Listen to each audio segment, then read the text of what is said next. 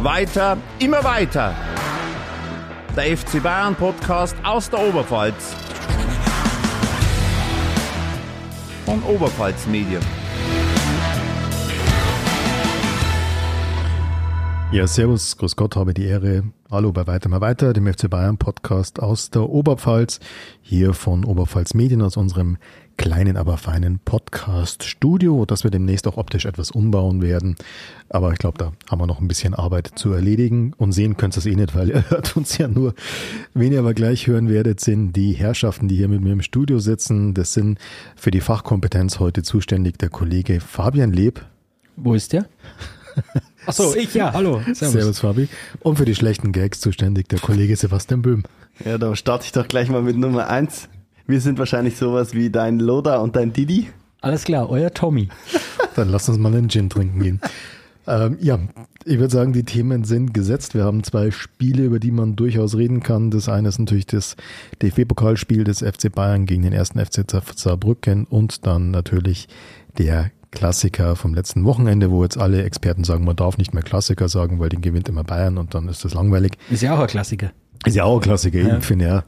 Also das 14-0 gegen Borussia Dortmund und dann gibt's noch ein, zwei Sachen so aus dem Umfeld der Säbener Straße, die vielleicht ganz interessant ist. Aber machen wir mal was Ungewöhnliches, gehen wir doch mal der Reihe nach vor. Also nur so ein Vorschlag. Dann wäre das erste das Spiel, das DFB-Pokalspiel gegen den ersten FC Saarbrücken. Das war an Allerheiligen am 1. November abends, Viertel vor neun. Und ja, ich weiß nicht, wie es euch hier in der Runde geht, aber als, ähm, wie soll ich sagen, als Verfolger des FC Bayern habe ich mittlerweile echt mehr Schiss vor jedem dahergelaufenen Drittligisten als vor den meisten Mannschaften in der Champions League. Ich weiß nicht warum, aber irgendwie, ja, das Gefühl ist da immer eher so, oh, oh, oh, oh, die blamieren sich. Das war der Münchner Gräbergang in Saarbrücken, der Pokalgräbergang. Also, ich verstehe es halt nicht. Äh, so ein Spiel kann einem immer mal passieren, das ist okay. Aber man kann jetzt das analysieren, tot sezieren, wie man will. Egal, wer da auf dem Platz gestanden hat, diese Mannschaft muss einfach einen abstiegsgefährdeten Drittligisten besiegen. Wenn man ins Detail gehen will, kann man sagen, sie haben es vielleicht verkehrt herum gemacht wenn ich rotieren will, wenn ich Kräfte sparen will, gehe ich in die ersten 45 Minuten mit der vollen Kapelle. Ich habe schon eine Mais gegen Dortmund. ja, gegen Dortmund kann ich, kann ich da rotiere ich ein bisschen. Mal die Leute schon, aber äh, na, dann gehe ich da mit voller Kapelle rein, gebe 30 Minuten Vollgas, 45 Minuten Vollgas, dann steht es 3-4-0. Der Underdog erkennt, die nehmen das ernst, wir haben keine Chance und dann kann ich ein, zwei, drei Gänge rausnehmen kann, ein paar Leute rausnehmen kann, sie schonen. Und so, war es halt wirklich schwierig. Aber wenn das, was ich am Anfang gesagt habe, das zählt. Wer als Münchner da auf dem Platz steht, muss das Spiel gewinnen. Aber da standen halt trotzdem ein paar Leute auf dem Platz, die hatten jetzt nicht unbedingt Spielpraxis, die waren nicht eingespielt, die waren, äh, waren nicht im Rhythmus, waren nicht im Tempo. Dazu kamen halt äußere Umstände wie, wie dieser tiefe Platz, dann und eben, wenn der Gegner merkt, und dann kann es ein Drittligist sein, hoppala, da geht vielleicht heute was, dann nimmt das Ding halt so den Lauf, den es dann letztendlich genommen hat. Höre ich da Kritik raus an Thomas Tuchel? Ähm, ja. Fabian qualifiziert sich als TV-Experte. Nein, nein das, das, ist ja so, das habe ja nicht ich äh, erfunden, das hat ja auch der Bastian Schweinsteiger zum Beispiel in der ARD nach dem Spiel gesagt, der, früher haben sie das anders gemacht unter dem Rotationsmeister Ottmar Hitzfeld, da haben sie das genau umgedreht gemacht. Aber äh, ist halt so, aber trotzdem, im End, hinten raus läuft es halt dann saublöd. Ja. Also 90 plus 6 kriegst du das Gegentor. Äh, Saarbrücken war stehend K.O., wie man bei uns ja sagt, denen sind die Wadel ausgelaufen. Und zwar sprichwörtlich, die konnten nicht mehr laufen und dann ein Einwurf im Mittelfeld, dann lässt dich mit zwei, drei Pässen so dermaßen ausspielen. Ja, hinten raus unglücklich, aber so weit darf es nie kommen, wenn die Bayern einigermaßen äh, ja, normal, Normaltemperatur gehabt hätten. Also du hast, um mal ein bisschen in die Statistik zu schauen, du hattest 4 zu 18 Torschüsse, du hattest 250 zu 732 Pässe und Ballbesitz war exakt ein Viertel zu drei Viertel. Also statistisch FC Bayern drückend überlegen, zweite Hälfte. Zweite fa Hälfte. Fast, fast ein Spiel auf ein Tor, aber genau wie du sagst, du hast halt Pech am Ende noch.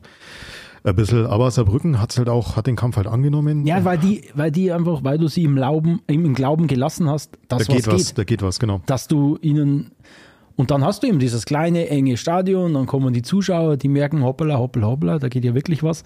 Und dann kommt es zu so einem Also- Mix, der dann letztendlich für die Bayern tödlich wurde. Ich finde, Saarbrücken hat's auch so gemacht, wie du es halt machen musst, als kleinerer Verein. Die haben sich reingehaut, die haben sich in die Zweikämpfe gehaut. Zweikampf ist übrigens eine Statistik, wo der FC Bayern nicht vorne liegt. Ganz knapp nur Saarbrücken vorne, aber immerhin.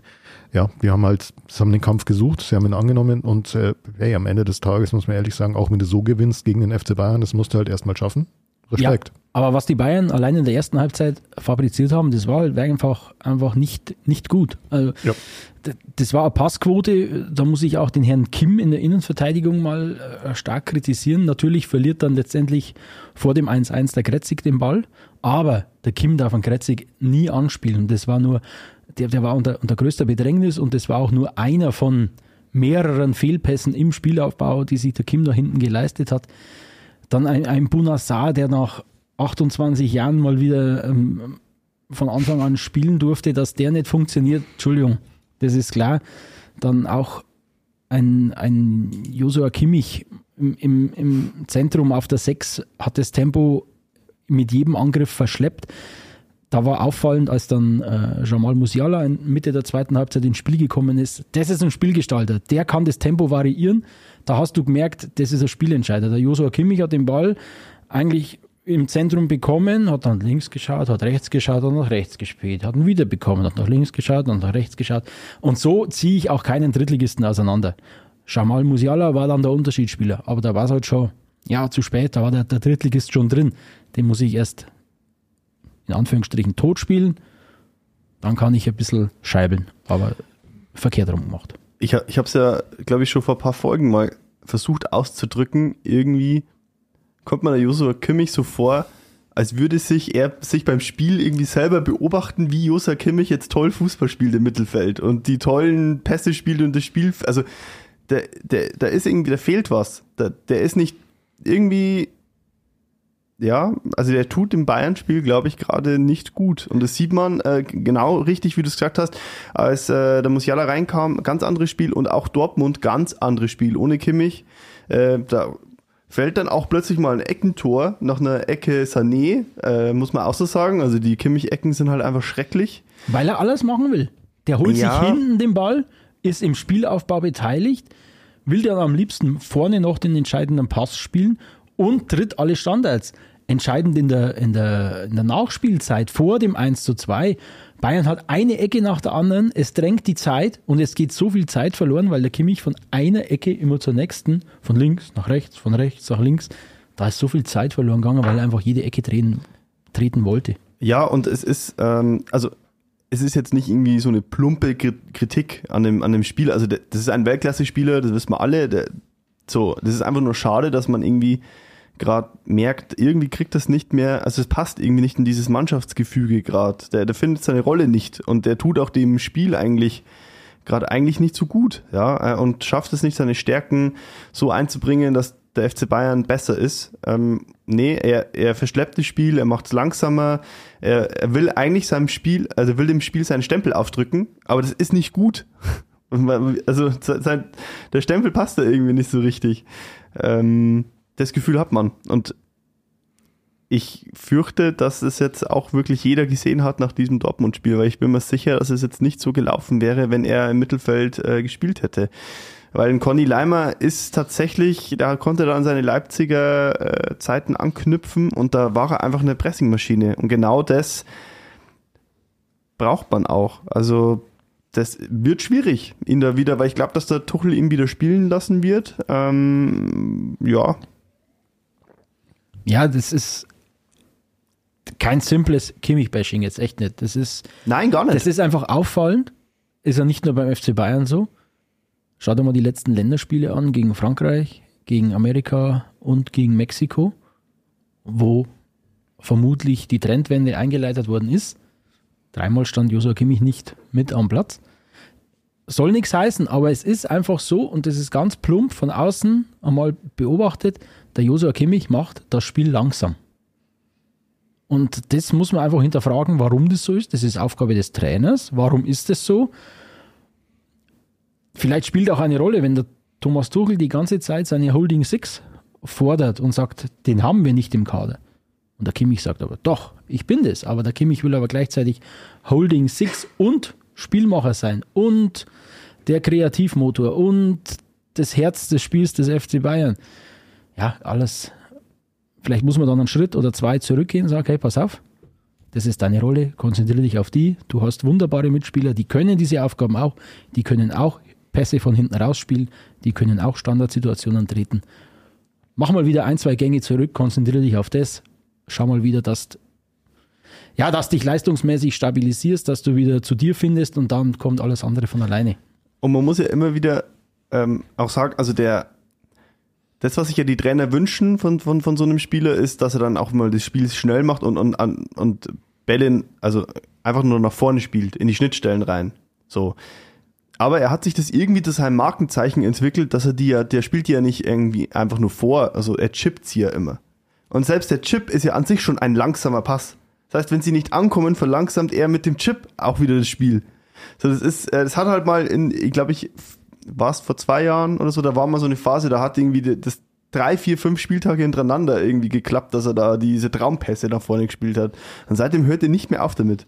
Das, das, klappt ja, das klappt ja ab und zu auch mal. Ja, es klappt ab und zu auch mal, aber es macht halt das Spiel auch langsam, ja. selbst wenn, wenn, wenn es, es ist ja eigentlich ein Ball, der das Spiel öffnen soll oder, oder schnell in eine andere Dynamik versetzen soll, aber nein, das kannst du ja auch nicht machen, wenn der gechippt ist, weil der Ball hat keine Dynamik. Wir sind ja hier in der Oberpfalz und da haben wir einen Spezialbegriff für solche Spieler, das ist die Brems. Das ist die Brems im Spiel ja. des FC Bayern derzeit. Klingt hart, aber das ist so. Es kann ja auch, es geht ja auch nicht. Der Joshua Kimmich spielt seit Jahren auf einem ganz, ganz hohen Level. Dass der mal einen Durchhänger hat, sei ihm ja einmal zugestanden, aber ich sehe jetzt, jetzt schon als Aufgabe von, von Thomas Tuchel und seinem Trainerteam, dass sie da mal diesen, diesen äh, jungen Spieler, hätte ich fast gesagt, äh, er geht stramm auf die 30 zu, ähm, um diesen gestandenen Spieler da mal wegen aus, ja, mal wieder auf das zu besinnen, was ihn so stark gemacht hat. Und vielleicht kommt ja dann im Winter die Holding Six. Und dann kann er wirklich, äh, weiß ich nicht, wo er, wo er ihn dann einordnet. Bin ich gespannt, wird spannend. Also ich sehe gerade, wenn alle fit sind, sehe ich ihn ehrlich gesagt nicht in der Startelf, weil ich und es ist sehr schade, weil er wirklich ein überragender Spieler ist, aber die anderen sind halt auch nicht schlecht. Ja, siehst du also, ja in Dortmund. Also was der, was der Goretzka da für ein für eine Maschine war, also wirklich mit seinem mit seiner, mit seinem, mit seiner Keule da, hat sehr lustig ausgeschaut. Ähm, aber das war eine, das war eine Mittelfeldmaschine, der Tempo gemacht hat, der Gegenstöße initiiert hat und zwar, ja, durch sowohl durch äh, den Ball schnell zu machen, die, Passfrequenz zu erhöhen, als auch durch schnelles Laufen. Und das geht einem Josua Kimmich derzeit ab. Und wie du richtig sagst, ich fand auch, Konrad Leimer war da als defensive Absicherung zum äh, Gegenpart vom, vom Goretzka, war dann, ja, war, war sehr, sehr gut und bin gespannt, wie das jetzt wird, wenn, wenn Kimmich wieder frei ist. Er war ja gesperrt in Dortmund und ja, man muss auch sagen, vielleicht tut es dem, dem Kimmich-Spiel auch nicht so gut, dass der ähm, Harry Kane ein ganz anderer Stürmertyp ist als der Lewandowski, weil der Harry Kane, das ist ja mal äh, nicht reiner Zufall, dass er mal einmal die Mittel, äh, Mittellinie überquert und auch mal irgendwie grätscht und sich Bälle von, von, aus dem Mittelfeld holt. Also aus dem Bereich von Joshua Kimmich. Genau. Ähm, das ist vielleicht passt dann auch nicht so in, in, in sein Spiel und in sein Selbstverständnis, dass er derjenige ist, der die Bälle nach vorne trägt oder nach, nach vorne bringt in die, in die, in, ins, ins vordere Drittel, wie wir Laptop-Trainer ja sagen. Ja. Ähm, ja. In die Box? In die Box, okay. ja, genau. Box-to-Box-Spieler. Box-to-Box-Spieler ist Leon Richtig. Goretzka par excellence. Ja, Und, ähm, stimmt. Aber vielleicht wäre es ein Ansatzpunkt, um hier mal Thomas Tuchel hier ähm, einen kleinen Selbsthilfe kurz äh, anzubieten. Vielleicht wäre es ja mal ganz gut, wenn man einen Josua Kimmich wieder dahin setzt, wo er Probleme hat. Und das ist halt nun mal die Position, auf der Josua Kimmich Weltklasse geworden ist. Das ist äh, die Rechtsverteidigerposition, die kann er auch begleiten, denke ich. Da hat Bayern nur einen Spieler äh, derzeit, das ist äh, Masraui und ja, also ich finde, vielleicht kann man mit Kimmich rechts Goretzka, Leimer im Zentrum. Vielleicht wäre das die aktuelle Lösung, um einen Kimmich zu stabilisieren und auch das Spiel dann so zu gestalten, wie sie es in Dortmund gemacht haben. Ja, Thomas, hör doch auf die Experten jetzt endlich. Nix Didi, nix Lothar. Fabi, hey, hier. Ja, war das nicht äh, unser, unser guter Freund Lothar, der irgendwie nach der roten Karte für ein, nach der Sperre für einen Kimmich geschimpft hat, wie dumm das ist, dass er gerade vor dem Dortmund-Spiel sich äh, so eine Sperre einhandelt. Ja, hat sich dann nicht so negativ ausgewirkt. Jetzt sind wir schon mitten beim Dortmund-Spielen. Das war am Samstag, 4.11. Ich muss ehrlich sagen, ich hatte davor äh, gar kein so gutes Gefühl nach dem DFB-Pokal natürlich, Quatsch. aber irgendwie auch den Verdacht, dass es ist, wie es so häufig Genauso. ähm, dass Dortmund das Aufbaugegner ganz gut hergeht für Bayern. Immer wenn sie eine blamable Niederlage gerade erlitten haben, dass dann Dortmund ein gern gesehener Gegner ist. Die meistgestellteste Frage vor diesem Spiel zwischen Pokalspiel und Dortmund-Spiel war im privaten Umfeld, auch hier in der, im, im Beruf, oh, was meinst du? denn? Bayern in Dortmund, was meinst du? Also, mach da keine Sorgen. Das wird 3, 4, 0. Das wird eine ganz klare Angelegenheit. Ah, das glaube ich nicht. Das glaube ich nicht. Doch. Gut, ist ein bisschen eine andere Elf aufgelaufen. Ein bisschen, was Ja. ist schon, ein bisschen was ist schon gerade Ja, angeklungen natürlich. mit dieser, mit diesem Mittelfeld aus äh, Leimer und Goretzka, was mir wahnsinnig gut gefallen hat. Und ich finde, wo dann der Pavlovic gekommen ist, der junge Nachwuchsspieler, der glaube ich in der Woche davor seinen Profivertrag unterzeichnet hat, da ist es nicht wirklich schlechter geworden. Harry Kane, absolut im Feier. Gut, ein bisschen Glück war auch dabei. Wenn er natürlich, nach was war das, nach der neunten Spielminute schon 1-0 vorne liegst durch den Upamecano. Vierte, Vierte schon. dritte, dritte Minute 1-0, neunte Minute 2-0. Neunte war schon das 2, da hast du natürlich Und das 2-0. Also das muss man sich, wenn man es in einem Bild Du meinst, wenn man Geschwindigkeitsdifferenzen illustrieren will, war das die Chance? Unter anderem das und wenn man, ich habe gesagt, wenn das, äh, wenn man das in ein Porträt gießen könnte, man müsste es machen. Das war ein, ein Weltklasse-Tor. Also das geht los mit, mit der Spieleröffnung und dann diesem ja, das war ja, halt komplett hinten raus kombiniert aus dem Un- eigenen 16er. unfassbar geilem Hackentrick von Leroy Sané mit dieser Hackenablage und dann auf Leon Goretzka und das habe ich gerade gemeint. Und der schiebt dann an mit einem Tempo, spielt dann einen Traumpass auf den äh, Laptop-Trainer, wie man sagen, einen Schnittstellenpass. Äh, wunderbar und bei Sky haben sie sicher gegringelt. Also es hat ausgeschaut, als würde Mats Hummels stehen. Ja. Also, Mats Hummels, der wird von Leroy Sané überlaufen, also versenkt. Speedy Gonzales überholt ihn. Harry Kane muss dann letztendlich nur den Fuß hinhalten, aber Jetzt sag nicht sowas wie den hättest du auch noch gemacht. den hätte ich auch noch gemacht. Doch. Aber ähm, das war vom, vom Rausspielen, vom Kontern, vom Tempo, von der Technik, vom Abschluss ein Genuss, ein Traumtor. Also was mir aufgefallen ist tatsächlich vor allem bei dem, also bei dem Spiel, das waren halt die Geschwindigkeitsunterschiede. Du hast halt da vorne bei Bayern im Sturm hattest halt Musiala äh, zentral, dann hast du einen Coman über rechts und einen Sané über links. Ey, das sind, das sind Spieler, die haben die Geschwindigkeit, wenn die den Platz bekommen, diese Geschwindigkeit aufzunehmen, wie willst denn da als Mats Hummels oder wer auch immer da noch in Innenverteidigung stand, noch hinterherkommen? Jetzt soll jetzt auch wieder kein Mats Hummels-Bashing sein, ähm, aber ihr wisst, was ich meine. Das Ja, war da standen- natürlich, taktisch war das natürlich Hammer. Und ich meine, das machst du halt drei, vier, fünf, sechs, sieben Mal und ich meine, zwei, dreimal steht Harry Kane richtig. Ja, das war ähm, Die Klasse hat er. Hummels Schlotterbeck. Bloß mal so, ähm, ist unsere Nationalmannschaft Innenverteidigung Weil vielleicht. Schlotterbeck schon beim Upamecano-Tor nicht so gut ausgeschaut hat. Ja, äh, Schlotterbeck war zwar jetzt nicht dabei, aber ich glaube, dass der von Julian Nagelsmann demnächst wieder nominiert werden wird, weil er ja eigentlich vor diesem Bayern-Spiel ja ganz, ganz gut unterwegs war in der, in der Champions League äh, in Newcastle. Wenn ich mir das Spiel von Dortmund anschaue, da war Schlotterbeck mit der beste Mann auf dem Platz und aber am Samstag wurden ihm mal wieder ganz, ganz knallhart die Grenzen aufgezeigt. Wobei, du sagst jetzt Coman rechts, Sané links, die sind so variabel, so flexibel in ihrem Spiel. Ja, die sind natürlich. überhaupt nicht, äh, nicht auszurechnen. Da kommt der eine mal über die Seite, der andere über die andere, dann kommen es beide durchs Zentrum. Aber das Also, sind, was ich sagen wollte, das sind ja drei Spieler, die du da hast, vom Tempo her. Das ist ja der Albtraum jeder Verteidigung. Und dann, Ja, kommen, dazu dann kommen die zu dritt auf dich zu. Dann hast du einen Goretzka, der Ja. aus dem defensiven Mittelfeld anschiebt, der aber dann gleichzeitig wieder von Konrad Leimer diszipliniert abgesichert wird. Was ein Joshua Kimmich nicht macht, sondern der dann auch mitgeht. Und das ist genau das, was Thomas Tuchel immer wieder kritisiert, warum er diese Holding Six fordert, weil der Joshua Kimmich in dieser Position dazu zu undiszipliniert ist. Also sprich, hat der Uli doch recht und äh, mit dem Conny Leimer haben wir eigentlich die Holding Six. Finde ich ja. Nicken auch von Sebastian. Der nickt seit fünf Minuten. äh, Der ist Ja, weil wir so viele richtige Sachen Ich- sagen, ich, Fabian. ähm, Der ich ist bin wird zum einfach- Wackeldackel. Ich bin einfach, bin einfach, bin einfach begeistert von dir, Fabian. Echt? Ja, weiter. Immer weiter. Lass uns doch mal kurz über Brazzo reden. Äh, Hassan. Nein, Späßli. Ähm, ja, war auf jeden Fall dann eine relativ deutliche Nummer am Ende, dieses 4 zu 0. Und ähm, ja, wie gesagt, äh, für Dortmund reicht es halt dann doch noch, egal was davor so gerade Ja, los das ist. klingt hart. Die, die waren schon nicht gut, äh, nicht so schlecht unterwegs. Na, die waren nicht so schlecht unterwegs, aber ich hatte gerade das Gefühl, gerade in diesen entscheidenden Duellen halt einfach immer diesen Schritt langsamer. Und ich meine, über die Extraklasse von Harry Kane braucht man dann, glaube ich, äh, nicht mehr groß reden. Ähm, was, was der da mittlerweile abzieht, das ist, das ist eh krass. Jetzt kommt der Chupo ums Moting ums Eck. Nein, ich wollte mich nur, ich wollte ihn ausreden lassen, habe mir deswegen gemeldet hier, dass ich nur was sagen will, bevor wir dieses Spiel abmoderieren. Weil mir, was mir aufgefallen ist und auch ein Mea Culpa, hätte ich jetzt so nicht erwartet, habe ich auch äh, tatsächlich, also hat mich wirklich überrascht, ähm, welch stabilen Eindruck Manuel Neuer macht.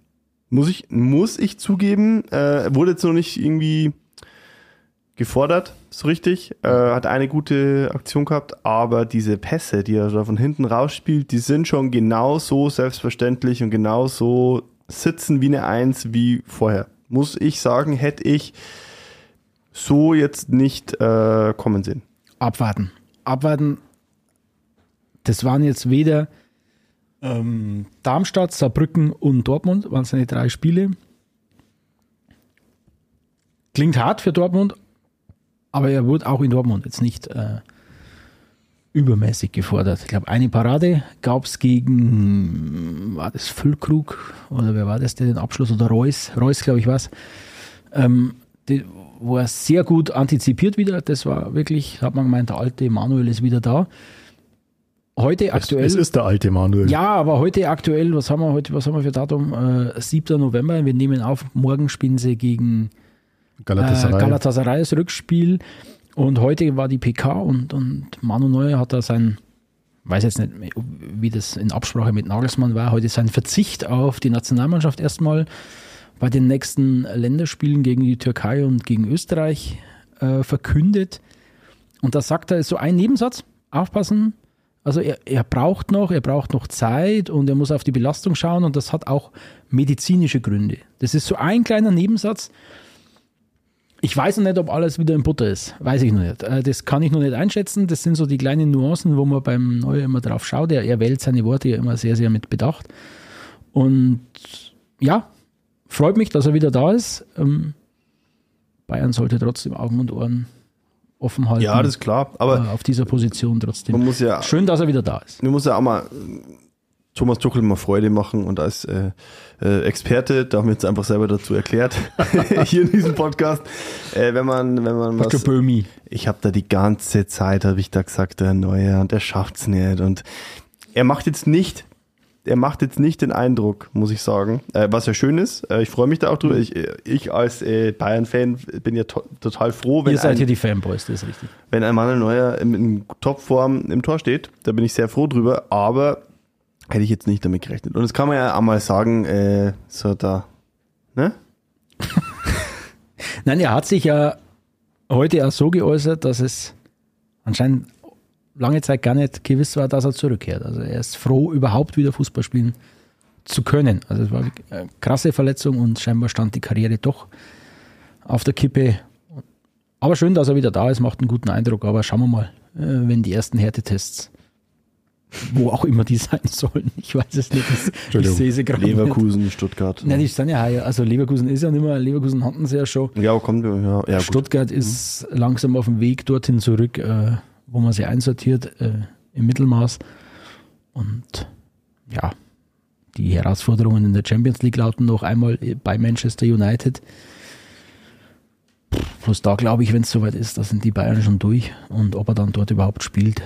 Äh, aber die zweite Karte von Bayern ist ja stark, die gewinnen ja in Saarbrücken locker im Pokal. Das ist gut, ja. Gut, ähm, dann noch äh, ein Spieler, der da noch eingewechselt wurde, vorhin schon ganz kurz erwähnt.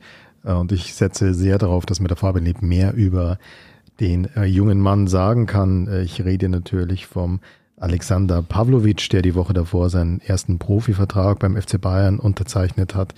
Und der dann für Conny Leimer, glaube ich, was, kam und das Nee, 4 er kam nee, für Upamecano. für Upa. Und der dann das 14-0 aber durchaus mit einem sehr robusten Einsatz, das 14-0 durch Harry Kane vorbereitet hat. Was natürlich schon schön ist, wenn du gleich mal gegen Dortmund einen Assist äh, machst. Ähm, jo, und der defensives Mittelfeld spielt.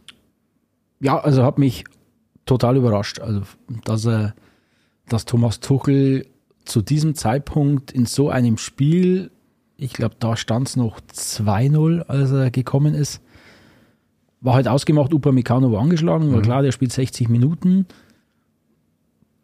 Danach umgestellt, ein bisschen taktisch ähm, und bringt dann diesen jungen, 19-jährigen Pavlovic, Deutsch-Serbe, Gut gemacht, Thomas. Toll. Gebo geboren in München, 1,88 groß.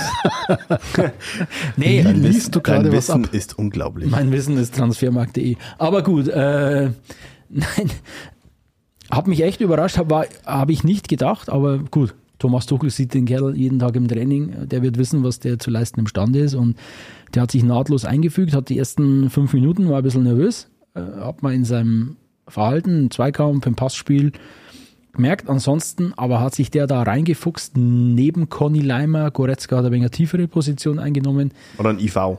Ja, die haben dann mehr oder weniger dann auf, auf Dreierkette äh, umgestellt. Äh, Masraui, Goretzka und schlag mich tot. Kim Kim. ähm, waren dann die und äh, Koman hat dann seine Rolle ein bisschen defensiver interpretiert. Äh, aber ja, der war auf der auf der Sechserposition sehr präsent und natürlich Krönung, wie der Tom sagt, hat dieser robuste Zweikampf im Mittelfeld. Natürlich ja, Dortmund total offen. Ein Zweikampf, ein Pass nach vorne und Kane ist durch und steht alleine vom, vom, äh, vom, vom Kobel. Und das ist, also bei Pavlovic jetzt mal abgesehen, diese, diese Coolness, dass du einfach in 90 bis 95 Prozent der Fälle weißt, Harry Kane steht vom Tor und ja, Tor. Dieses, ich weiß nicht, ich glaube, es war das dritte Tor. Das ist, das ist einfach, es ist einfach Weltklasse, wie, wie er den einfach mit links annimmt, Die Ruhe. um, um ihn zu setzen. So, in dieser Position. Es ist über, es ist einfach, das ist sowas von langweilig gut. Das Ja. ist sowas von perfekt einfach, weil Einfach, ganz einfach. ja, er, er, es nimmt ihn links an und setzt ihn mit dem rechten Fuß schön mit dem Bügeleisen, wie wir Laptop-Trainer sagen. Gottes Willen. Es sagt kein Laptop-Trainer. Kein Laptop-Trainer weiß, was ein Bügeleisen ist. Äh, ja, der Innenseite vom Fuß. äh, setzt den da äh, in die linke Ecke, glaube ich. Also nein, also wirklich, das ist, das ist Weltklasse. Da stimme ich dir zu. Ich bin aber nach wie vor, ich bin noch nicht so weit wie du. Also mal Dampf ab jetzt mit dem Bügeleisen. verstört. Ah, das werde ich mir merken. Das baue ich in meinen nächsten Kommentar mit ein. Ja. Harry das Bügeleisen Kane. Ähm, Der Iron Man.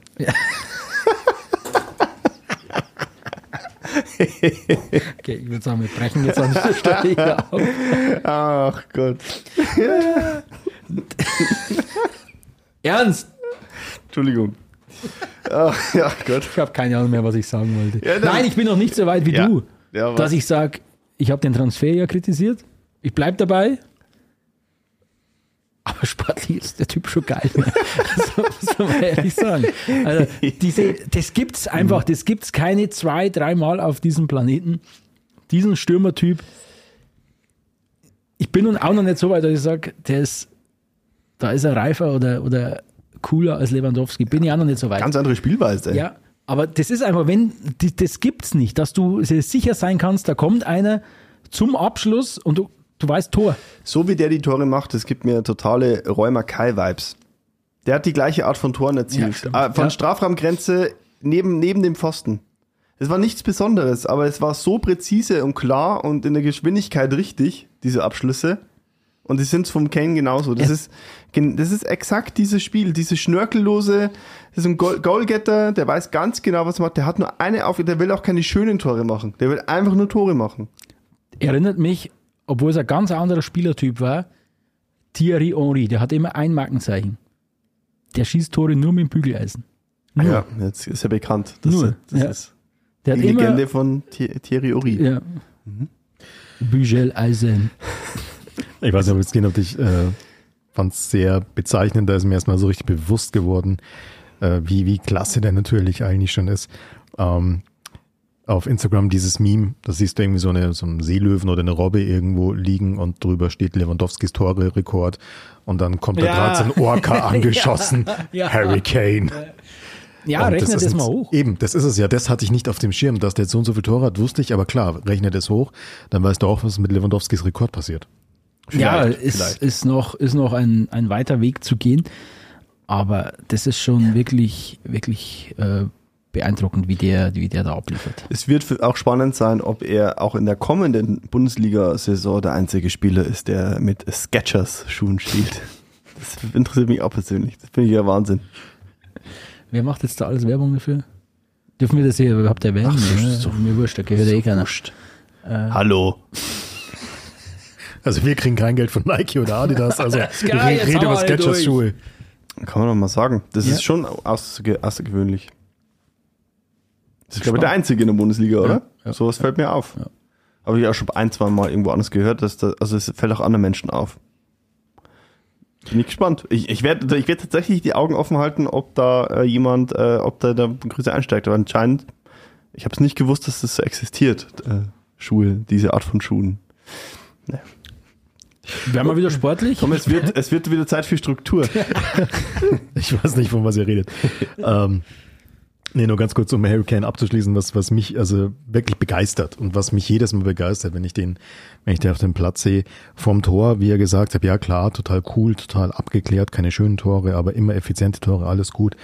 Aber was für ein mitspielender Stürmer das ist, wie der sich, wie der sich in die Spielzüge mit seinen, mit seinen Mitspielern einschaltet, dass das eben keiner ist, der einfach nur vorne drin steht und sagt, so, und jetzt aber hier mal gefälligst die maßgeschneiderten Flanken, damit ich hier, äh, keine Ahnung, Torschützenkönig werde, sondern wieder, wieder mit Musiala, mit Coman, mit, mit Sané vor allem, wie die harmonieren. Das finde ich ist ein Augenschmaus. Das gefällt mir richtig, richtig gut. Und ich weiß, Fabian, sportlich ist er eine Granate. Trotzdem war der Transfer falsch, wie ich vorhin von dir gelernt habe. Nein, nein. Oh, jetzt windet er sich. Jetzt ja, ich muss er mich sich. echt winden. Es ist, was, Jetzt- was willst du jetzt da kritisieren? Jetzt und Man kann er Fehler auch einsehen. Hast du, also, ich habe mich für Neuer auch entschuldigt. Aber er ist doch Tommy, ex- beim aber Tommy T. Ich Aber sage der so Fabian ist doch ich- Experte. So weit bin ich noch nicht. Also ich Mhm. bleibe dabei. Ein Transfer von 100 Millionen Euro für einen 30-Jährigen kann sich auszahlen, wie man jetzt sieht. Äh, nein, äh, sehe ich weiterhin sehr, sehr kritisch, auch wenn es sportlich natürlich ein brutaler Gewinn ist. Also hat sich jetzt schon, glaube ich, der, der amortisiert sich schon. Also der, Wahrscheinlich hat er den Trikot verkaufen, oder? ja, die sind, die sind schon lang da dabei, äh, ja, im, im, im, im äh, schwarze Zahlen zu schreiben, sagen wir es mal so, äh, mit diesem Transfer. Aber mh, etwas unglücklich stimmt mich trotzdem äh, die aktuelle Rolle von, von Mathis Tell. Ich bin ein, habe ich hier glaube ich schon ein, zwei Mal gesagt, ein großer Fan von diesem Typen. Aber momentan ist er für einen 18-Jährigen auch vielleicht normal, dass der mal stagniert, dass der Ja, nicht, dass es nicht andauernd steil nach oben geht. Aber dann kriegt er in Saarbrücken eben Die Chance von Anfang von an, ja. Anfang an und, und die, boah, Hat er nicht genutzt in dem Nein. Fall. Aber äh, es hat einfach überhaupt nicht, wie sagt man neudeutsch, gematcht. Ähm, Gut, aber ich glaube, du kannst einfach von einem 18-Jährigen auch nicht erwarten, dass wenn das ganze Team sich da jetzt nicht in der Verfassung präsentiert, dass der der ist, der die rauszieht. nein, aber wenn da ein, ein Musiala, ein, ein Coman, ein, ein Kane und dann ein Tell, da kann er auch glänzen. Mhm. Aber du merkst einfach, da muss ich mich vielleicht, wenn, nein, ich muss mich nicht revidieren. Ich habe nicht gesagt, ich will, dass er die Nummer 9 wird, sondern vielleicht musst du revidieren, vielleicht doch. Vielleicht. Ich warte noch im Winter vielleicht. Ähm, aber da war die Last einfach zu groß, dass er, da haben ihm einfach die Stützen, die ihn äh, praktisch ausbalancieren, die haben ihm in diesem Spiel gefehlt. Und deswegen, an den Dortmund ist er, ist er, glaube ich, gar nicht zum Einsatz gekommen. bisschen schade, weil den würde ich gern. Aber ich glaube, die werden schon wissen, was sie machen, dass sie diesen jungen Mann weiterhin fördern. Mit welcher Selbstverständlichkeit der die Bälle unter die Latte zimmert. Das ist für den 18-Jährigen eh schon, ähm, ja, also ich glaube, da muss man ein bisschen, ein bisschen Zeit einfach. Also es ist, der kann, also klar, wer Saarbrücken ist ja logisch, dass man sagt, hey ja, du bist äh, ein, ein, ein, vielleicht in zwei, drei, vier Jahren ein Weltklasse-Spieler, äh, du spielst hier gegen Saarbrücken Regionalliga? Dritte Liga. Dritte, Dritte, dritte Liga. Entschuldigung, Entschuldigung. Relativ weit hinten in der dritten Liga. Abstiegsbedroht. Okay. Äh, 15. oder? Dritte Liga. 16. 16. Na gut. Eine Liga vorbei, ein Platz vorbei, also Äh, Fast gut. knapp. Ähm, ja, dass sie sich dann äh, gegen, es sind ja dann äh, doch noch Prof, Profis in der dritten Ja. Liga, aber so, äh, schon ein Klassenunterschied, äh, sogar zwei, ähm, da- da- dass er sich da durchsetzt, das, oder dem Spiel auch den, seinen Stempel aufdrückt, äh, das kann man eigentlich theoretisch erwarten, aber es ist halt dann doch, es ist halt auch ein anderes Spiel, ne? Also wenn die sich da hinten reinstellen ähm, und aufopferungsvoll kämpfen und eigentlich ja nicht die Ambitionen haben, da großartig nach vorne zu spielen, ist natürlich auch, ja, das ist mal eine neue Erfahrung, denke ich. Aber deswegen wäre es eben andersrum genau richtig gewesen. Erst den Gegner zerlegen, sezieren, Ja. fertig machen und dann, dann kann ich. In der Gesamtheit stimme ich dir zu. Ja. Für einen Tell stimme ich dir nicht zu, weil er muss auch mal, auch mal diese Erfahrungen machen. Ja, also aber- kann ja nicht immer reinkommen in, in, in Situationen, wo es nichts mehr zu verlieren gibt. Aber er hat jetzt gespielt, äh, Tell links, zentral Müller, rechts Sané, vorne Choupo-Moting. Das war die Saarbrücken-Formation. Wenn er dann, sag ich, wenn er einfach Musiala, Coman, wenn er Sané mal eine Pause kriegt oder was weiß ich, und Harry Kane ist halt unglaublich wichtig für diesen äh, Kerl auch, dann schaut es schon wieder anders aus. Aber gut, wie du sagst, das ist Erfahrung, die er gemacht hat, ist jetzt zwar zu Kosten, äh, nicht nur Mattistell, oder ist auf Kosten einer, eines Titels gegangen. Ähm, und ich glaube, man, man, man tritt den Bayern ja nicht zu nah, wenn man sagen, okay, das Aus ist jetzt bitter, das hat für viel ja, Radau und, und Aufsehen gesorgt, aber ich glaube, das ist, ist das arrogant, wenn man sagt, das ist der verkraftbarste äh, Titel. Nee? Ja, also ich muss sagen, also, da ist jegliche Kritik ist da sowas von berechtigt. Also als, als einer der großen Favoriten auf den Champions League-Titel in der zweiten Runde gegen Saarbrücken auszuscheiden, da- das muss man erst mal schaffen. Also ich meine, die, die Handschuhe von dem äh, Saarbrückener Torwart kommen nicht umsonst ins Deutsche Fußballmuseum Jo. jetzt, was ich, was ich gehört habe. Also das ist schon eine Trag, also es ist schon peinlich ja für ist den FC. Bayern. Und das muss man auch so sagen, und da, da kann sich dann der, der Tuchel dann aufregen, was er will. Das dürfen dann auch Experten sagen, dass es einfach, einfach schlecht ist. So. Einfach schlecht. Und es hätte, es hätte es bei den, bei den Bayern in den letzten Jahren, also ich nehme jetzt mal das, das vergangene Jahr aus, aber in den Jahren zuvor hätte es das ähm, weniger gegeben. Also, also weiß ich nicht. Die sind halt schon auch immer wieder mal ausgeschieden im Pokal, aber irgendwie ist jetzt die Situation anders, finde ich. Oder sehe ich das? Wie Was ist anders? das? Weiß nicht, die, diese Stabilität ist einfach weg.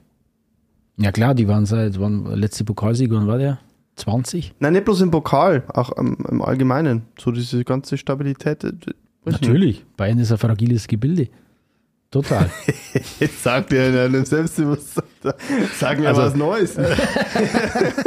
Also nur, um das nochmal hier ähm, äh, auf eine gewisse Faktenlage zu stellen, äh, weil wir Nein. jetzt ja eigentlich schon voll beim Duell neben dem Platz sind. Tuchel gegen seine Kritiker oder Experten. Ähm, ich, weil ich mich frage, was einer als Experte qualifiziert, aber gut. Der FC Bayern ist äh, trotz selbstverschuldeter, etwas angespannter Personallage aktuell in der Liga auf Platz zwei mit acht Siegen, zwei Unentschieden ähm, und mit bisher neun Punkten aus drei Spielen ungeschlagen in der Champions League. Also ich soll ich sagen, Tuchel hat sich da ja sehr aufgeregt, hat sich ja hat das Interview abgebrochen nach dem nach dem BVB-Spiel, weil irgendwie hat sich auch kein Mensch mehr für den Sieg gegen Dortmund interessiert, sondern eigentlich ging es nur noch um Tuchel kontra Hamann und, und Matthäus. Ich habe schon verstanden, dass er sich ein bisschen aufregt und die Art und Weise hat mich trotzdem überrascht, also dass er dann auch geht und dass das einfach alles so ein bisschen unsouverän wirkt, das hat mich schon, schon überrascht, dass es Kacke findet, ist in Ordnung, aber ich finde, ein bisschen anders reagieren äh, kann man schon. Was nicht heißt übrigens, dass ich auf der Seite der Experten stehe, Nein. weil ich meine, das sehe ich ehrlich gesagt relativ nüchtern. Ich meine, Matthäus und Hamann sind beides Ex-Bayern-Spieler. Wenn die sich nach dem Spiel hinsetzen und sagen, hey, Bayern hat super gespielt, alles gut, dann verlieren die ihre Existenzberechtigung. Dann braucht, werden dann von- braucht die niemand mehr. Die werden von Sky und Bild dafür bezahlt, dass sie Schlagzeilen liefern. Und das müssen sie machen. Du musst das, dieses Zusammenspiel mal Ja. beobachten. Didi Hamann sitzt am Samstag bei Sky und erzählt, Manuel Neuer würde ich niemals für die EM nominieren. Keine Stunde später, Eilmeldung auf Bild, Neuer nicht zur EM. Also das ist, und dann Didi Hamann, bla bla. Und das ist ein Zusammenspiel, die werden einfach dafür bezahlt, dass sie Schlagzeilen liefern. Das müssen die machen. Wenn sie das selber glauben, boah, da muss man sich Ach, ich weiß gar nicht, ob die das alles selber glauben. da muss man Das sich, ist ein Aufmerksamkeitsgeschäft. Ja, und und. Aufmerksamkeit kriegen sie, indem sie sagen, ah, 14-0 gegen Dortmund gewonnen. Ja, schön. Ja, aber ich finde, die, die, die, der Ton von, äh, was hat er gesagt, der Ton von Thomas Tuchel war nicht angemessen. Okay. ja, da kann man, ist ja alles richtig, aber dass der Thomas Tuchel an diesem Abend nach dem Dortmund-Spiel oder schon wer, um das ganze Nein, nein, Spiel nein, nein, herum, ich meine, Hamann hat nach dem Spiel als erste Reaktion quasi gesagt, der Hör Ton auf. von Tuchel war nicht Ja. angemessen. Und ich denke, mei, wurscht, so deiner auch nicht. ich bin jetzt schon mal stolz auf uns, dass wir jetzt erstmal das Sportliche abgehandelt haben. Hammer. ähm, und dann jetzt zu diesem Nebenkriegsschauplatz kommen, weil Ein Gemetzel. ja, es, es ist ja schade, dass das untergeht. Äh, also, dass das Sportliche so hinter dem äh, Tuchel kontra Matthäus Hamann total abstinkt. Aber dass der Thomas Tuchel an diesem Samstag eine, eine, einen Auftrag hatte, eine, eine, eine Kampagne gefahren ist, das hat man ja schon beim ersten, beim Vorspielinterview mit Sky gemerkt. Eine simple Frage und gleich die Antwort, äh, müsst ihr Lothar fragen, müsst ihr Lothar fragen, müsst ihr Didi fragen. Ja. Nach dem Spiel dann klar wieder komplett gegen Lothar, gegen, gegen Didi Hamann. War wenig souverän, war teilweise kindisch, in meinen Augen völlig unnötig. Aber meint ihr, dass das abgesprochen war? Nein, intern? das war nicht, das war das- sein persönliches Ding, weil es gibt gerne mal, weiß nicht, auf, auf, auf Twitter oder irgendwo hat man es gesehen, dann ein paar Minuten später. Das heißt jetzt Ex, alter Entschuldigung, Mann. Entschuldigung, ja. Und es gibt dann ähm, ein Schnipsel oder ein Interview bei ESPN mit, mit äh, da waren die Experten Hitzelsberger, Arne Friedrich und halt alles auf Englisch und sauber und da war ein ganz anderer Thomas Tuchel. Ja, Der hat nur, nur über das Spiel und die haben sauber detailliert taktische Dinge äh, besprochen und ein ganz anderer Typ. Und er, und der hat ja, glaube ich, heute bei der PK gesagt, es ging ihm nur um die Berichterstattung in einem Medium. Und es war im Sky. Ja, aber und das macht es für mich kindisch, dass ich mich nach einem 4-0-Sieg in Dortmund dazu hinreißen lasse. Ich sage einfach, hey, weißt du was, ist doch schön und gut, macht, sagt einfach, was ihr wollt. Wir haben heute auf dem Platz gezeigt. Aber wa- was wollte er denn damit erreichen? Er hat, er hat, er hat erreicht, er hat äh, durch, durch, durch diese Art hat er Didi Hamann und Lothar Matthäus äh, eine, eine Daseinsberechtigung gegeben, die sie noch nie vorher hatten. Er hat sie halt aufgewertet. Wenn sie, ja, total. Wenn, wenn sie es schaffen, mit ihren äh, ach so äh, äh, äh, doofen Statements und Urteilen einen FC Bayern-Trainer so auf die Barrikaden zu bringen, dass ihr er, er, er misst ja offensichtlich ihren Worten und ihren Urteilen so viel ähm, äh, Wert bei, dass, dass er ja, ausrastet nicht, aber dass er sich öffentlich, also dass er schon ein bisschen so die Fassung verliert öffentlich. Das ist menschlich, das hast du ja auch äh, in, im Kom- Kommentar geschrieben, finde ich auch äh, eigentlich ganz unterhaltsam und ganz cool, dass mal wieder sowas passiert, ja. Aber es äh, ergibt eigentlich überhaupt keinen Sinn, was er da gemacht hat, weil er, er will eigentlich ja sagen, so, ah, was reden ihr und ist alles falsch und ach ja, äh, mh, es stimmt alles bei uns nicht, aber wir gewinnen wohl ziemlich hoch hier in Dortmund. So, aber er hat genau das Gegenteil erreicht. Er hat, und der hat eigentlich den beiden keinen größeren Gefallen tun können. Und das war aber von langer Hand vorbereitet, sage ich, ähm, weil wenn du die PKs in den Wochen zuvor verfolgt hast, in jeder Pressekonferenz wurde Thomas Tuchel mit irgendwelchen Aussagen von Didi Hamann und äh, Lothar Matthäus konfrontiert. Und die waren halt immer meistens sehr, sehr kritisch. Stichwort, ich sehe keine Weiterentwicklung, bla bla. Ähm, und im Binnenverhältnis Trainer-Mannschaft stimmt's nicht wo sich Matthäus eigentlich mit einem Wort disqualifiziert hat, wo er gesagt hat, ja, ich bin sehr nahe dran am FC Bayern und ich bekomme meine Informationen vom FC Bayern, bla bla. Und dann, so, wie, denn? Wer sagt dir denn das? Nee, nee, nicht, nicht direkt, aber ich sehe ja die Spiele. Also, der disqualifiziert sich selbst. Jeder von uns sieht die Spiele vom FC Bayern. Er wird niemals sich äh, hinstellen und wird sagen, ich weiß interner. Und Obwohl er sicher mehr weiß. Also, Mag schon sein, dass er mehr weiß, aber das war einfach, was ich sagen wollte. Über Wochen aufgebaut, immer wieder. Äh, was sagen Sie denn zu Didi Hamann? Was sagen Sie zu äh, Lothar Matthäus? Bla bla. Und irgendwann war bei ihm halt einfach dieses Maß erreicht, wo er sagt, jetzt muss ich mal, jetzt hau ich am Tisch. Dass er damit das Gegenteil erreicht und die den Stellenwert di- dieser, dieser, dieser Dampfplauderer dann noch erhöht, gebe ich dir vollkommen Ja, recht. aber dieses Dampfgeplaudere, was es ja tatsächlich manchmal ist, äh, gehört halt zum Geschäft und im Umkehrschluss ist halt das, dieses, dieses Geschäft halt auch der Grund, äh, warum äh, der Thomas Tuchel dann auch einen Harry Kane bekommt für 100 Millionen Euro. Das ist einfach diese gesamte Maschinerie und da gehört es einfach auch mit dazu. Da gehört es vielleicht auch mit dazu, dass er dann auch mal so äh, die Fassung verliert und dass es wieder Unterhaltung ist für die Leute, die zuschauen. Ja, das ist alles so, aber das ist das, also wenn es jetzt Absicht gewesen wäre von ihm, das so auch irgendwie so zu machen, aber er hat sich ja, ich weiß nicht, das ist einfach, ja, das ist einfach unsouverän. So, Ja, das, ist es. Du, du bist einfach in dieser, du bist, du weißt es doch selber, du bist in dieser Maschinerie drin und du, du hast so viele Vorteile dadurch auch. Auch als Bayern-Trainer, mit so viel Kohle und so weiter. Sei doch einfach kurz, einfach ruhig, lass sie doch reden. Es wäre so souverän gewesen, wenn er einfach nur ganz das, seriös geantwortet hätte und äh, er kann ja, er kann ja einen Seitenhieb in, in einen Nebensatz oder so fallen, äh, kann er ja machen. Das hat er auch die letzten Pressekonferenzen fand ich eigentlich Stark. ganz cool wegmoderiert, aber jetzt hat er die Fassung verloren und das ist ein bisschen schade. absolut unsouverän, gebe ich dir recht, eines FC Bayern-Trainers eigentlich unwürdig, weil ich weiß, in welches Haifischbecken ich mich da begebe, wenn ich Trainer beim FC Bayern werde.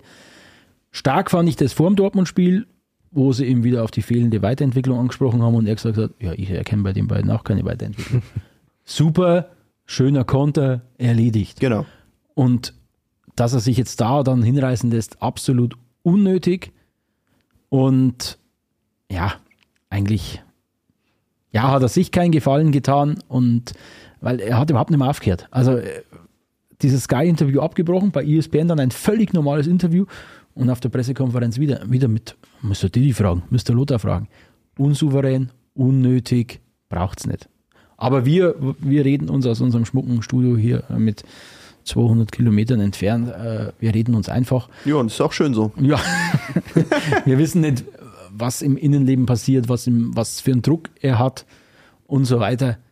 Aber wenn man sich ein bisschen die Expertenmeinungen anhört, jetzt über diesen Zwist, fand ich einen Aspekt ganz, ganz spannend. Es war, äh, es werden Parallelen schon wieder aufgemacht. Es gibt tu Turbulenzen beim FC Bayern, also abseits des Platzes, und es ist wie unter Nagelsmann, der Trainer ist ein Schutzschild. Warum steht da nicht ein Christoph Freund dort, bügelt Matthäus und Hamann ab oder Schön sagt, mit der Innenseite. schön mit dem Bügeleisen weg oder ein, oder ein Herbert Heiner oder ein Dresen. Wieder muss es der Trainer machen.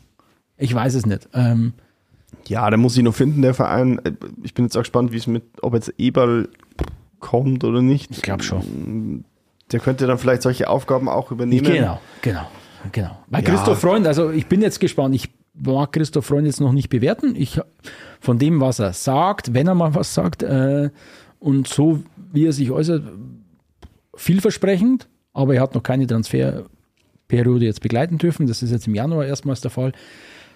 Ende Januar oder Anfang Februar können wir ihn dann das erste Mal äh, bewerten, was er für eine Arbeit macht. Aber ich glaube schon, dass es da noch einen Prellbock nach außen und ein, und ein, ja, ein weiteres Organ im Innenleben braucht, um das Ganze wieder ein wenig zu stabilisieren. Das war ja zumindest die äh, Reaktion von Herbert Heiner, der sich ja am nächsten Tag, glaube ich, war es, dann sofort vor Thomas Tuchel gestellt hat und gesagt hat, ja, gut, dass der quasi hier sich vor seine Mannschaft stellt. Das ist halt die Frage, ob das so geschickt ist, wenn das immer der Trainer macht. Eben. Ach, warum? Eigentlich nicht, finde ich. Also, Aber dann die Art und Weise, dann genau. in genau England, Aber das Beispiel vom Vormspiel fand ich sehr schön. Naja, bei denen ist auch keine Weiterentwicklung. Nach, Genau. nach dem Spiel hätte er sagen können, ja, die werden schon recht haben, aber solange wir in Dortmund 4-0 gewinnen, passt es schon. Das Thema wäre erledigt Ja, gewesen. er, er muss halt viel souveräner auftreten. Ich sehe halt da immer diesen Gentleman, Ottmar Hitzfeld. Ich sehe Ja. diesen, ja, auch ein Pep Guardiola, ein Carlo Ancelotti.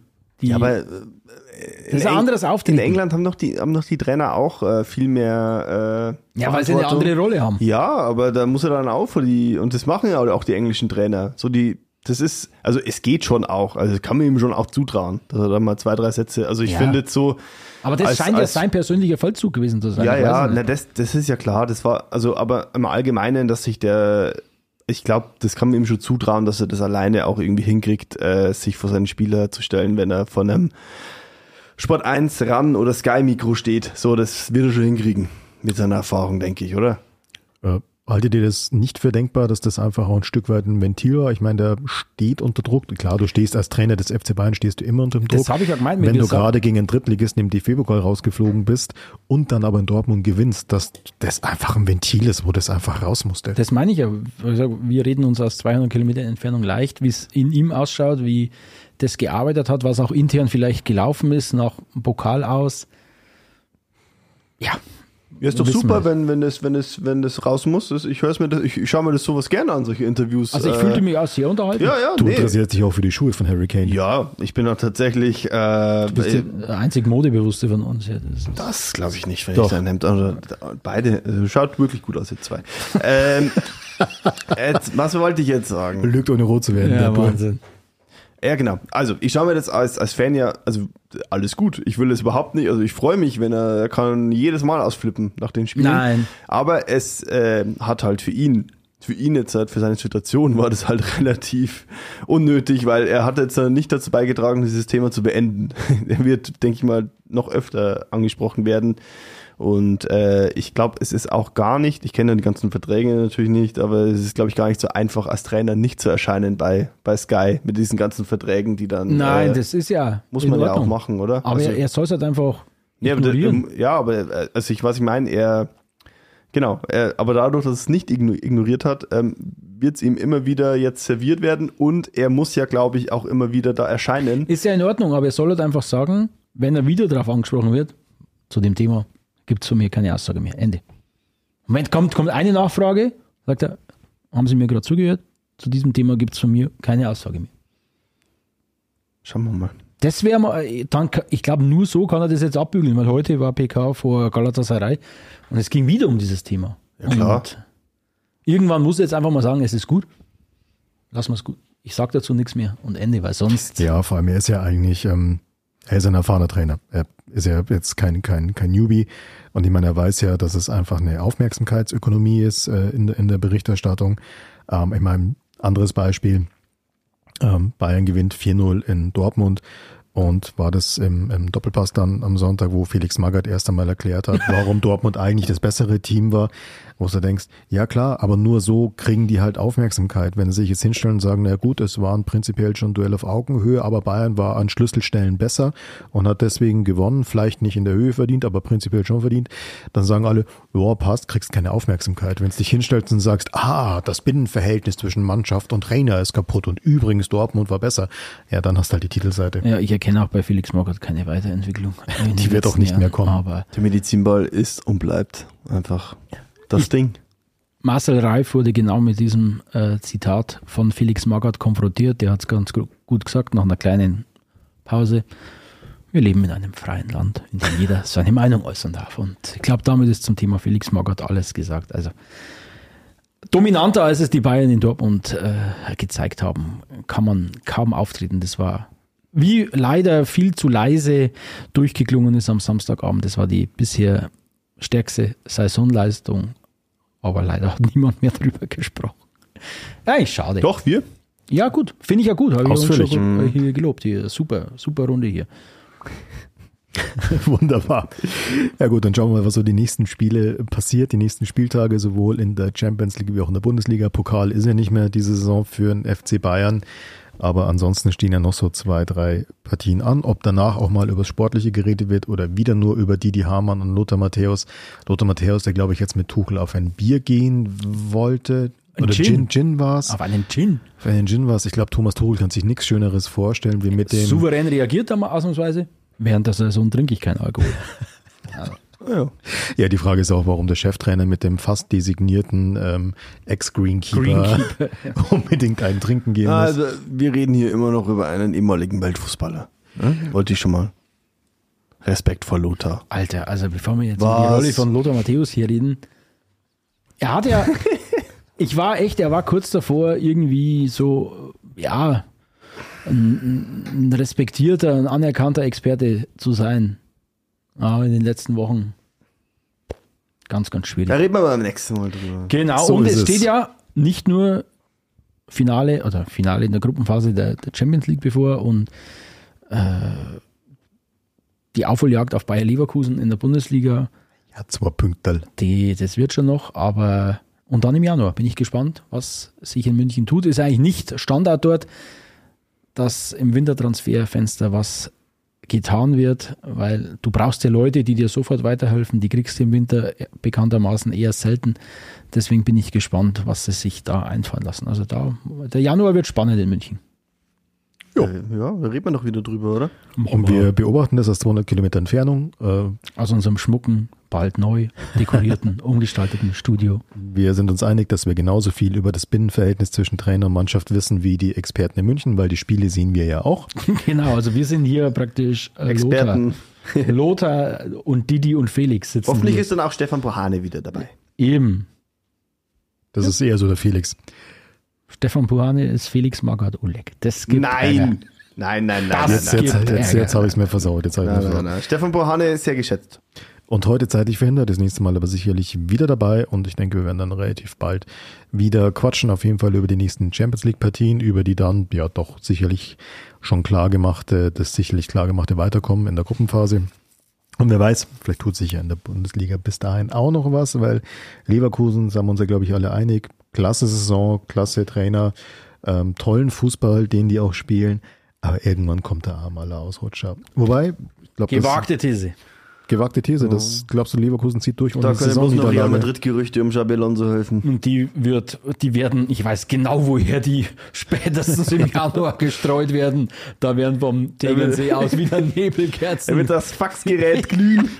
Ja, aber was ich eigentlich sagen wollte, ich finde es äh, ich find's ja klasse, dass die Liga spannend ist, dass es nicht so ist, dass du nach neun, zehn Spieltagen schon sagst, äh, das Ding ist gelaufen, sondern hey, es spielen auch andere Mannschaften schönen Fußball, das, das könnte eng werden heuer, finde ich geil. Ja, Leipzig, Dortmund fallen ein bisschen ab, es sind jetzt fünf Punkte weg. Oder Leipzig, glaube ich. Ja, sogar. aber fünf Punkte sind auch noch nichts. Ja, trotzdem. Ähm, ich schätze Leverkusen. Ja. Die werden, also, ich denke, sie werden Zweiter. Und ich sag's nochmal, Heidenheim wird das neu unter Haching. So. Leverkusen stolpern in der Hand, haben es schon gespielt. Okay, alles klar. Dann sind wir knapp unter einer Stunde geblieben, kaum ist der Stefan nicht dabei, fassen wir uns kurz. Und ja, dann sagen wir Servus und bis zum nächsten Mal, wenn wir wieder aus der Ferne als Experten über die Experten reden und ein bisschen über auch Sport. Euer Didi, euer Lothar, euer Felix. Bis dann. Tschüss. Ciao, ciao. Servus. Ciao.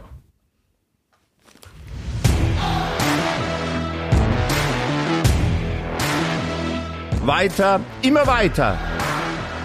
Der FC Bayern Podcast aus der Oberpfalz von Oberpfalz Medien.